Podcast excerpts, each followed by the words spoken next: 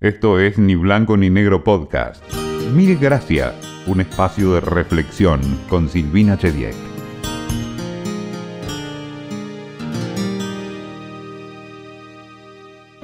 Siempre tuve más preguntas que respuestas.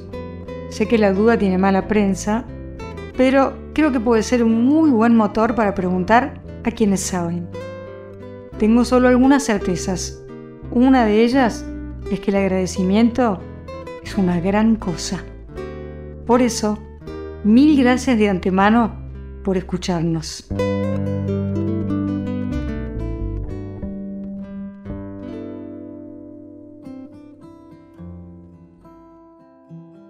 Norma Morandini, mil gracias de antemano por tu tiempo. ¿Cómo estás?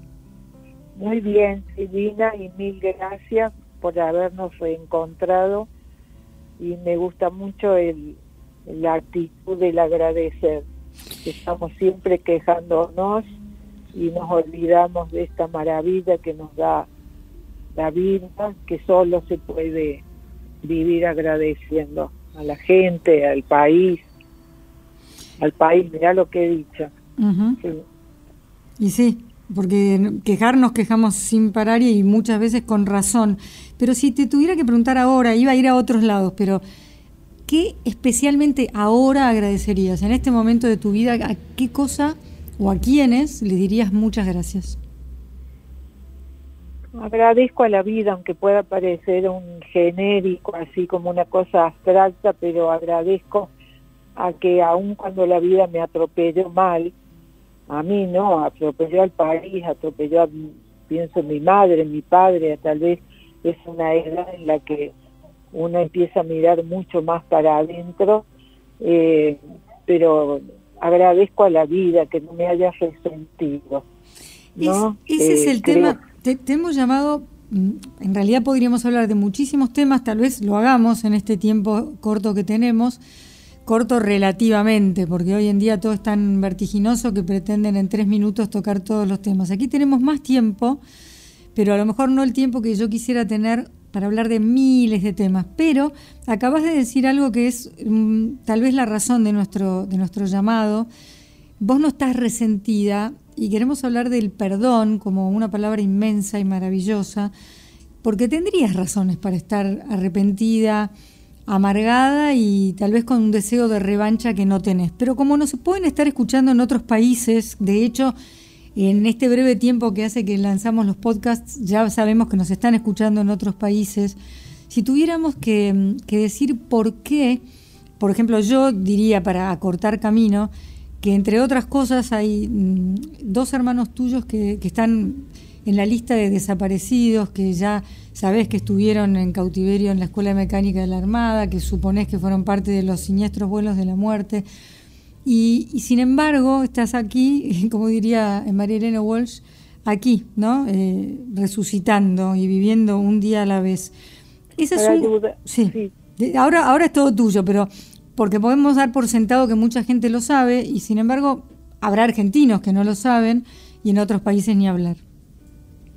Para ayudarte, para quienes nos escuchen, eh, yo digo, lo simplifico diciendo tuve una madre de pañuelo blanco, dos hermanos desaparecidos, una vida en el exilio y solo eso ya me exime de cualquier otra presentación. Y ha sido un proceso, esto eh, creo que en la medida el tiempo parece un lugar común, no cura, no cura, pero va modificando, uno va teniendo eh, actitudes diferentes y yo veo ahora que la gran diferencia es haber hecho todo desde el inicio, haber denunciado desde el inicio, haber acompañado a mi madre. A mí el exilio me dio un, tengo que agradecer algo que es brutal, el destierro. Es decir, uno eh, se va de su tierra y pasa a ser nombrada con aquello que perdió. Yo siempre en el exilio era la cordobesa, no importaba lo que había hecho, había dejado de hacer. Pero así todo en la distancia, a mí me regaló la posibilidad de ejercer periodismo en libertad. Yo llegué a una España que se democratizaba cuando nuestro país vivía la peor de, sus dictaduras, con esta figura del desaparecido que secuestraba se lo torturaba, se lo mataba, se escondía el cadáver para negar el crimen. La perversión de, esa figura, que después es decir, no hay rituales, no tenemos cruces, no tenemos lugares donde ir a poner una flor, y eso, que yo lo puedo dar como testimonio personal, es una tragedia que le ha pasado al país, y me parece que no haber tomado conciencia lleva a que eh, no podamos todavía eh, domesticar ese pasado, ¿no? Eh, me, preguntabas en mi caso y cuando miro en la distancia, el haber hecho todo ese proceso, ¿no? De haber reconstruido el rompecabezas macabro del terrorismo de Estado porque cubrí el juicio de las juntas. En los 90 me pregunté con obsesión por qué nos había pasado, si no se entiende la violencia previa de los años 70, donde cada muerto se vengaba con otro cadáver en una espiral de violencia de la que no supimos salir. Eh, y después vino el tiempo de la escritura, pero me costó mucho llegar a la primera persona. Yo he empezado a llorar hace pocos años, he empezado a hablar en primera persona de mi intimidad, no de lo que pensaba, es decir, de mi intimidad, que es la del dolor, que es lo más difícil de transferir.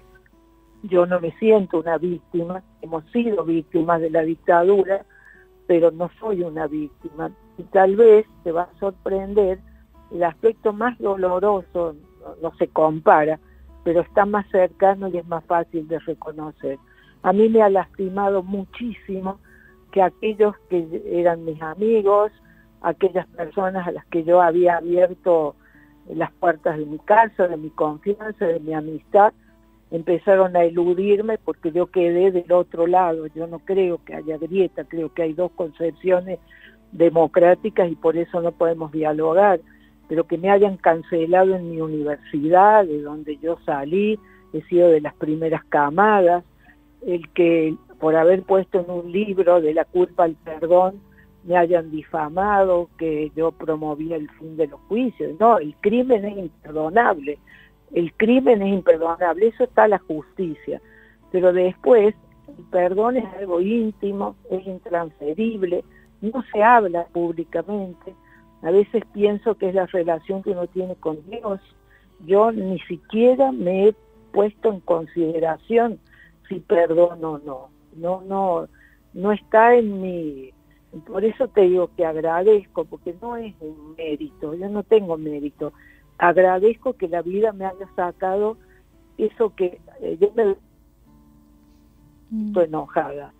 No me gusto, prefiero parecer una pastora eh, que habla de cosas este, que en general la gente no habla, pero eh, no, no, no, no me siento con ese odio que, que bueno, que yo creo que es lo que enferma. ¿Sentiste odio alguna vez? Porque que ahora no sientas odio no quiere decir que tal vez en algún momento no lo hayas sentido. Mira, cuando fue el juicio de las juntas, eh, yo los miraba con mucha curiosidad, pero cuando entró eh, Astiz, eh, yo tuve que salir porque me dio arcadas. En esa época yo no sabía que, eh, que mis hermanos habían estado en la ESMA. Mm. Y después lo he pensado con el tiempo, pero ¿sabes qué? Me dio, me dio arca, tuve que levantarme y salir. No me la provocó Videla, que me daba curiosidad, que leía un libro religioso y solo levantó la vista del libro cuando eh, el fiscal Estracera recordó lo que había dicho el obispo, creo que fue Jaime, dijo no se puede torturar y después ir a misa. Mm. eso lo interpeló. Fue la única vez que levantó así la vista y miró al fiscal. Em, dijiste que fuiste cancelada por quedar del otro lado. Eh, cuando eras muy joven y estudiabas en la universidad, ¿cómo eran tus ideas? ¿Qué querías vos para el mundo en esa época? No, yo pensé, pertenezco a, para decirlo de manera elegante, tuve 20 años en los 70, viví el espíritu revolucionario de los 70 y he tenido que reconocer de que todas las revoluciones han terminado en pesadillas totalitarias. Mm. Es decir, yo eh, creo que no, no, el camino no son las revoluciones, es decir, las crisis económicas se resuelven en años, las crisis de violencia se comen generaciones.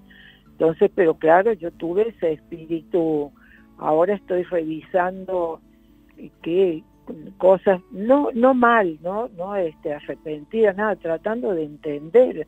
Yo lo único que aspiro en la vida es entender, vivir de ojos abiertos, poder entender.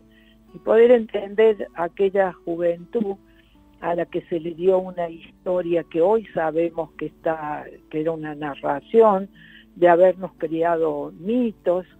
Vos pensás, yo pertenezco a una generación que fue alfabetizada Evita me ama pero me cuida. Mi generación se hizo montonera. Entonces la educación no es inocua. Lo que le enseñas a un niño hoy, lo vamos a ver el resultado en, cuando sean adolescentes, ¿no? Hay una responsabilidad en la educación que en nuestro país, desgraciadamente, yo creo que no debatimos que la libertad tiene que ir acompañada de responsabilidad, que la educación a un joven, a un niño en democracia, es la libertad de pensamiento, que sea crítico, que no que sea acarreado, no que repita como logro consignas, no que le den todo hechos sin la posibilidad de que él desarrolle la capacidad de pensar qué es lo que nos torna humanos. La dignidad de lo humano está en esa libertad que no es un tema económico, es un tema personal de poder decir no, de, conocerse, eh, de que no nos digan cómo tenemos que pensar. Pero ese privilegio de poder hablar por los otros, en el caso de los periodistas, eh, demanda responsabilidad. Y me parece que ahí es donde fallamos. Me preguntas de mi juventud, yo te hablo del tiempo, de la reflexión que tengo hoy mirando hacia lo que fue mi juventud, ¿no? Un país casi igualitario, que no tenía los desniveles sociales, no había pobreza, y sin embargo eh, se planteaba una revolución eh, que no tenía razón no en la época y insisto yo no creo que las revoluciones resuelvan porque siempre terminan en pesadillas totalitarias no creo mucho en la evolución y sobre todo en tener conciencia, no vivir con conciencia. Eh, tengo entendido que en la década del 70 teníamos un 4% de pobres eh, en nuestro país. Sabes que cuando regresé del exilio... ¿Dónde fuiste? Eh, yo viví en Portugal y trabajé para España y la última parte fue en Brasil. cuando regresé tenía tal curiosidad con como qué pasaba en mi país, que había dejado la dictadura. Y justo Mafalda cumplía 25 años, Mafalda de Quino. Y entonces hice una investigación sui generis preguntándole a la gente cómo la imaginaban a Mafalda, ¿no? Y fue muy interesante porque unos decían era una viuda de la modernidad, vestida de negro, con anteojitos de aro, eh, que era feminista, que bueno, una, que era de la UCD en la época, una maravilla. Y dejé para el final a Quino. Y Quino era un hombre talentoso que no sonreía. Eh, y le pregunté cómo él imaginaría a Mafalda con sus 25 años. Y fue cortante, me dijo, no, no hubiera llegado a los 25 años porque estaría entre los desaparecidos. Y siempre pienso no en la marca que nos ha dejado eso, es este es decir que todo remite, tenemos 40 años de democracia y no podemos eh, mirar eh, sin mirar de frente con eso que nos pasó y preguntarnos cuándo, qué vamos a hacer con lo que nos pasó. La dictadura violó la convivencia que es la democracia. Mi pregunta, obsesión, es cuándo vamos a reconciliar lo que ha sido violado, que es la convivencia, ¿no? Entonces ya ves que sigo con, obsesiones casi de pastora, pero esto es lo que me ha dejado a mí el, Eh, por eso agradezco que la vida me, me permita vivir con confianza en el ser humano, ¿no? A pesar de todo eh, lo que uno ve, lo que escucha, pero eh, yo sigo creyendo en, el ser humano. Mm. Norma, la democracia es imperfecta, pero es el mejor sistema que tenemos a mano. Pero muchos de nosotros que no nos comprometemos tanto ni somos tan activos, eh, bueno, creemos que solo se trata de acudir a las urnas cuando nos toca. ¿Qué es la democracia? Bueno, la democracia es el sistema de la palabra, donde aprendemos a argumentar, porque como tenemos garantizado la libertad de decir, el derecho a expresarnos, y además como definición la democracia es la igualdad ante la ley, es lo que consagra nuestra constitución. Nuestra constitución tiene una decena de tratados internacionales de derechos humanos que incorporó la reforma del 94, muy ignorada en nuestro país por la dirigencia que no debería de ignorar, por muchos legisladores, por muchos periodistas, pero esto es lo que tenemos. Es una constitución que además establece el sistema republicano, que es la división de poderes. ¿Que eso no funciona? Por supuesto que no funciona, eh, eh, pero es el corazón de nuestra constitución y a eso nos tenemos que aferrar porque preguntas qué es la democracia. Es el único sistema que cambia con el tiempo, porque como hay debate, como hay conflicto, es el único sistema que legitima el conflicto y de lo que se trata es que el Estado administre eh, las desigualdades.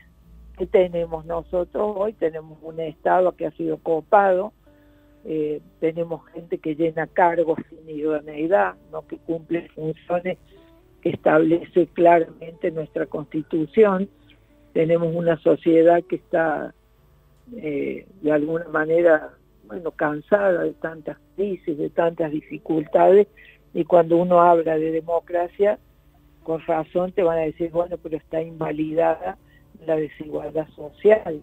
Mm. Pero bueno, es una, puede ser una utopía, puede ser los derechos humanos, cuando Leonora Roosevelt, después que termina la guerra y el mundo sale horrorizado del nazismo, elaboran esta bella utopía que es la Declaración Universal de los derechos del hombre, porque es el ser humano el que tiene derechos por su condición de ser humano, no son los gobernantes que van con una canastita y te distribuyen los derechos. Los derechos nos pertenecen, son inherentes a nuestra condición y hay que exigir a aquellos que van a tomar decisiones en nuestro nombre que los hagan cumplir, que los garanticen.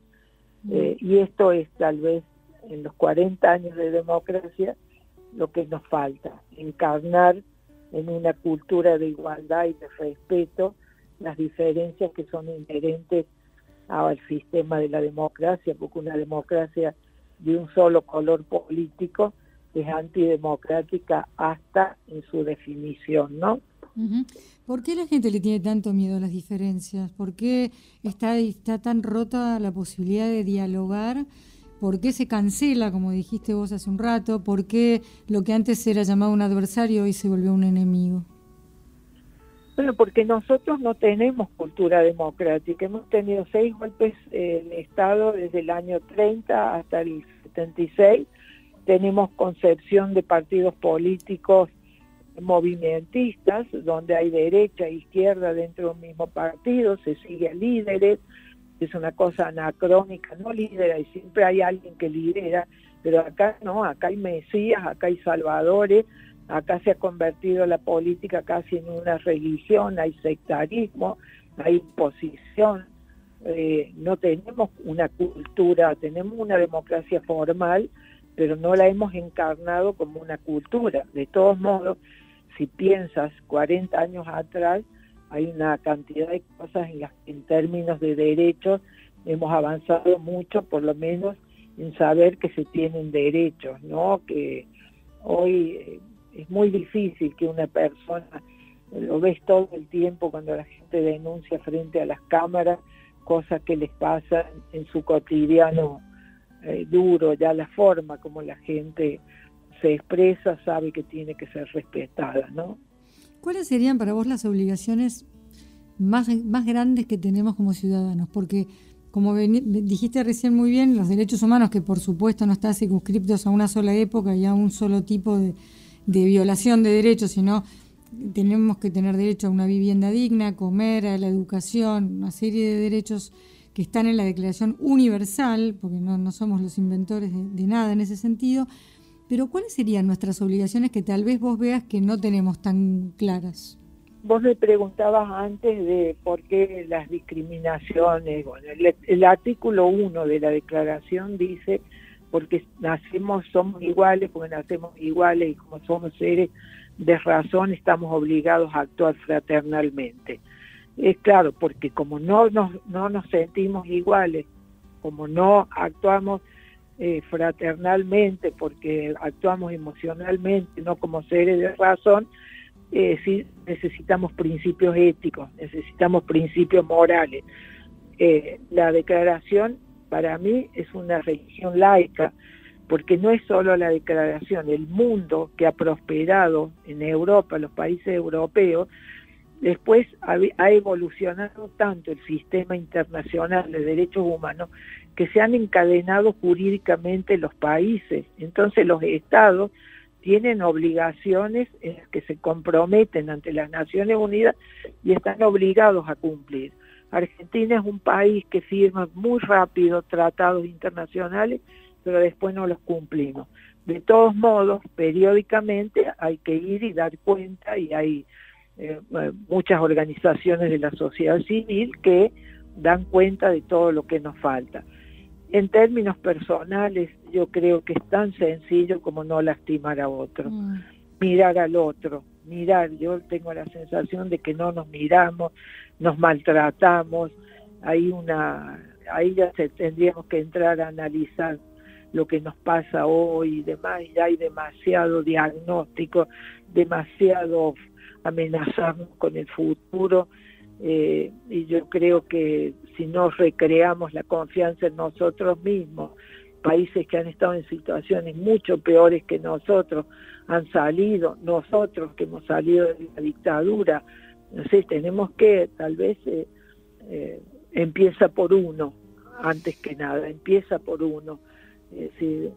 Ya que estamos cansados de consignas, de que yo ahora que estoy en el norte de Córdoba, estuve en la ruta y veo en el camino, ahora que hay tanta propaganda electoral, Juan sabe, eh, María, eh, eh, a mí me sacan, digo, ¿sabe que ¿Sabe mm. que estamos mal? Mm. Me, me sacan de este marketing político, eh, que creo que ha herido mucho a lo que debe ser la política, ¿no? Ahora el hartazgo tiene que servir para que pidamos que haya idoneidad, pero no que se cancele la política, porque sin política no hay democracia.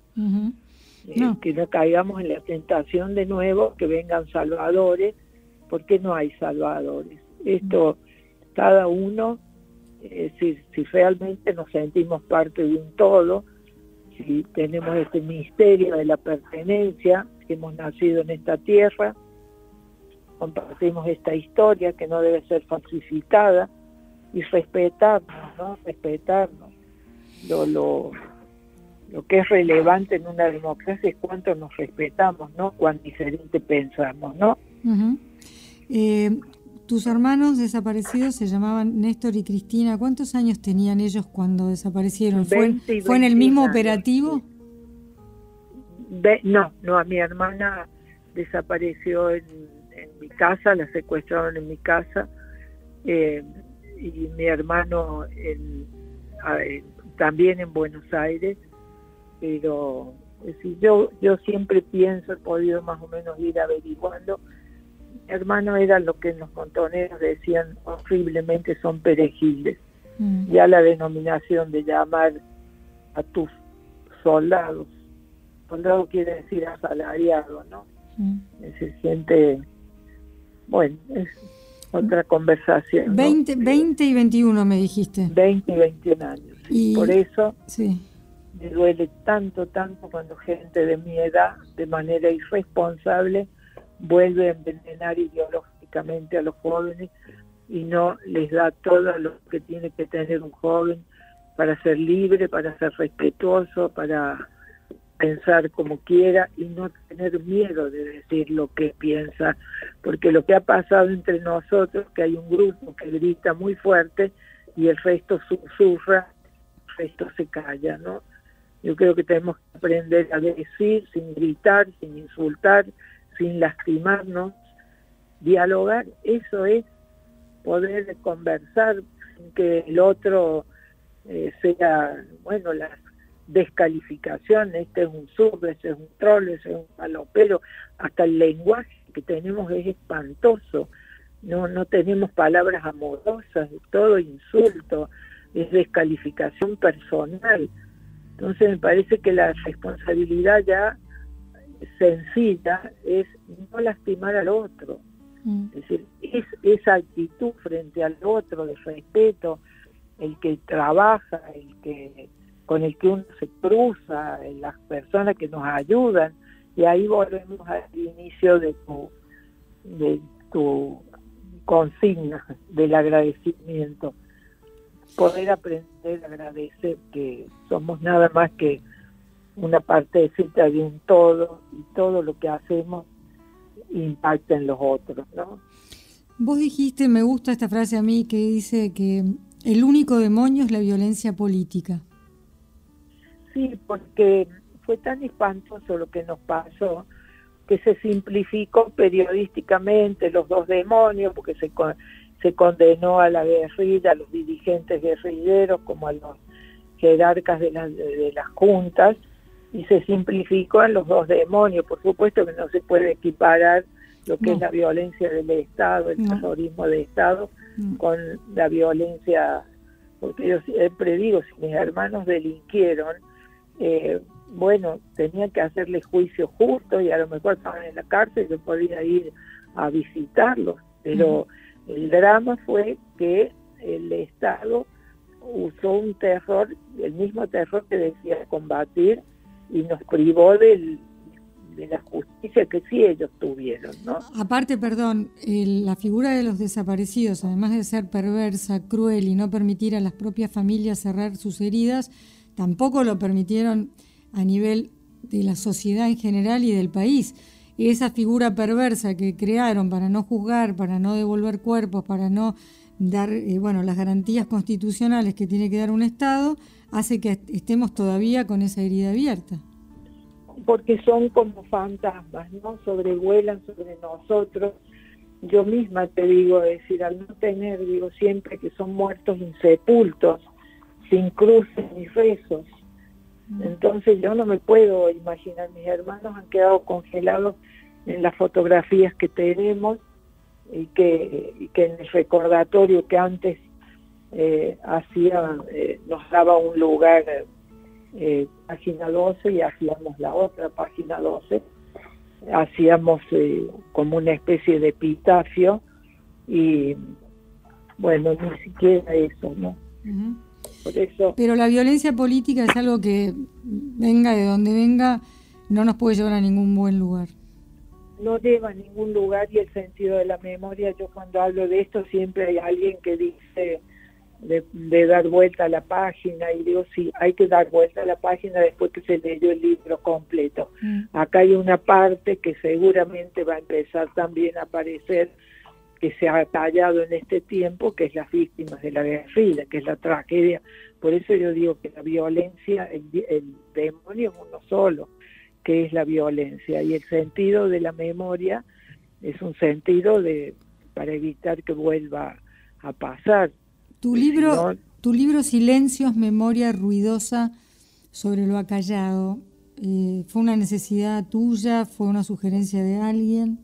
No, no, yo como trabajo mm, eh, esto que se llama la cultura de la memoria, en el año de la pandemia, en el confinamiento, yo había viajado a Alemania porque ese año fue el año de los 75 años del fin de la Segunda Guerra Mundial y había una cantidad de eventos y yo fui invitada a un Congreso Internacional de la Cultura de la Memoria donde estaba el alcalde de Hiroshima, Y cuando volví por España, que es donde vive mi hijo, eh, me agarró la pandemia. Y ahí quedé confinada ocho meses en silencio y fue maravilloso porque pude tocar las partes más íntimas mías, pude acercarme a la ESMA, eh, reconstruí a través de textos que yo nunca había leído, no me había animado, si mis padres estuvieran vivos yo no hubiera, eh, no hablaría como estoy hablando ahora, porque uno hace silencio por miedo, hace silencio por vergüenza, pero también hace silencio por amor, para evitarles a los que amamos eh, que tengan el sufrimiento que uno ha tenido. Entonces yo lo que agradezco es eso, si vos supieras la figura de mi madre, lo que es para mis, mis sobrinos nietos, para, eh, para mi hijo, por supuesto. Entonces eso se perpetúa como enseñanza amorosa, no como, como enseñanza odiosa, ¿no? Yo siento que los, chicos ahora, por ejemplo, el 24 de marzo, que yo ya no voy porque el ritual era en silencio, no con consignas, ni gritos, ni bombas, ni, como se hacen ahora que se han apropiado hasta de la fecha. Y sin embargo, los chicos mm, tienen otros registros. Hay muchos jóvenes que tienen otros registros, solo que, claro, como hay otro grupo que grita tan fuerte, yo confío que, bueno, se ha hecho justicia, la justicia no puede prescindir de la verdad, pero la verdad puede prescindir de la justicia. No se trata de que todo esté en el expediente judicial. Hablando de eso, había que tener coraje para jugar a las juntas cuando se las juzgó, ¿no? Eso fue, por eso digo, mira cuántas cosas hay luminosas como para que tengamos confianza en nosotros mismos cuando todavía la dictadura estaba en pie, cuando se había pactado amnistía, si hubiera ganado el candidato del ataúd, ya te das cuenta la simbología de muerte, que había eh, pretendiendo ser presidente alguien que había quemado un ataúd. Y eso funcionó de una manera, el registro más profundo de las personas, no como propaganda electoral, sino que nos tocó la fibra lastimada y eso está en nosotros. Entonces, si se pudo hacer eso, nació la democracia de la manera más auspiciosa con el juicio, imagínate cuánto no vamos a poder hacer en democracia, no teniendo libertad. Eh, por eso digo, las crisis económicas se resuelven en años, las de violencia se comen generaciones y esto es lo que hay que evitar, que nunca más sea efectivamente un nunca más eh, sentido por todos, ¿no? Nunca hubo tal consenso en nuestro país como ese nunca más. Norma Morandini, que fuiste senadora, diputada y observadora de los derechos humanos y ahora nos dedicaste este rato. Te quería preguntar por último, de esas personas que te cancelaron y que solían ir a tu casa o ser tus compañeros de estudios, incluso tus compañeros de lucha, y porque vos simplemente tenés el coraje y la convicción de, decir lo que pensás y no pensar exactamente igual. ¿Extrañas a alguien? No, no, no, no. Soy muy orgullosa. Eh, eh, no, no, al contrario. Ahora me ha pasado que empiezan a... Se ha hecho una reseña de mi libro de la culpa al perdón en la universidad de una persona que conozco mucho, y que y me dio pena, ¿sabes? Me dio una pena enorme porque, digo, vivir con miedo, adaptar tu comportamiento porque tenés miedo a otros, es decir, no, no, no lo, decir, no puede ser decir lo que se piensa que sea un acto de coraje, es un acto de honestidad, como yo puedo ser tu amiga o tu amor o lo que sea, si yo no... Mm yo he visto comportamientos de mucho cobardía. Eh, bueno, después aprendí mucho en la, vida legislativa, a mí me enseñó muchísimo, muchísimo. Y por suerte ahí, eh, bueno, haberse apropiado de los derechos humanos ha tenido consecuencias y bueno, habrá que trabajar para que las leyes que haya gente idónea. De lo que se trata es que aquellos que van a tomar decisiones en nuestro nombre, que exijamos idoneidad, que dejemos de estar buscando mesías. Sí, eso no funciona. Y me quedo también con tu reflexión sobre la educación, porque la educación ya hace, hace muchísimo tiempo que no hay tiempo para el enciclopedismo, hace mucho tiempo que un botoncito nos dice eh, todos esos datos que a veces teníamos que memorizar, pero lo que nadie nos puede mm, quitar es la posibilidad de pensar, discernir y decidir por nosotros mismos. A eso, hay que agradecer.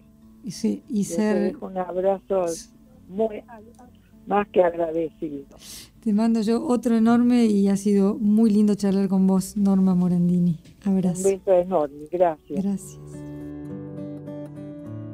Interesante hablar con una mujer tan comprometida con la democracia, con los valores de la democracia, con la libertad y con muchos años de trayectoria y que nos ayudó a pensar, ahora que puede hablar en primera persona, en lo que fue sufrir en carne propia uno de los momentos más oscuros de la Argentina. Y aún así, no está resentida.